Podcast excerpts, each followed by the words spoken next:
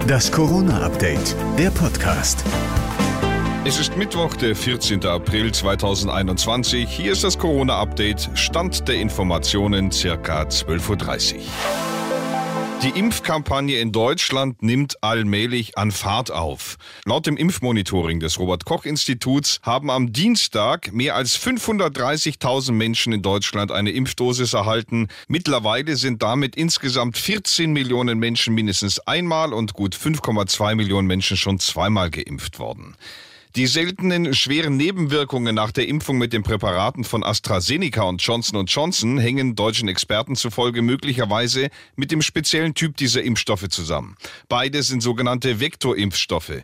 Dabei wird ein an sich harmloses Adenovirus als sogenannter Vektor genutzt, um Erbinformationen des Coronavirus in den Körper zu schleusen. Beide Impfstoffe stehen im Verdacht, in seltenen Fällen Sinusvenenthrombosen, also Blutgerinnsel im Gehirn auszulösen.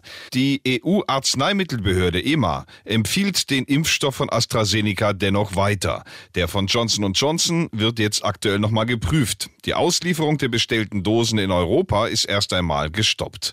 Klarheit gibt es jetzt dagegen für die mehr als zwei Millionen Menschen unter 60, die in Deutschland bereits eine Erstimpfung mit AstraZeneca erhalten haben. Sie sollen bei der notwendigen Zweitimpfung auf einen mRNA-Impfstoff von BioNTech, Pfizer oder Moderna umsteigen können. Die schottische Insel Fair Isle ist vermutlich der abgelegenste Flecken Erde des Vereinigten Königreichs, bekannt für Strickpullis, Seevögel und jetzt auch dafür, einer der Corona-sichersten Plätze des Landes zu sein. Darüber freut sich John Best, einer der Bewohner von Fair Isle in der BBC.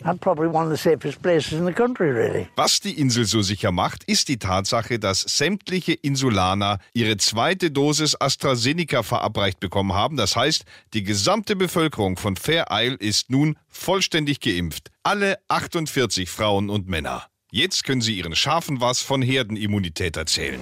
Das war das Corona-Update vom 14. April.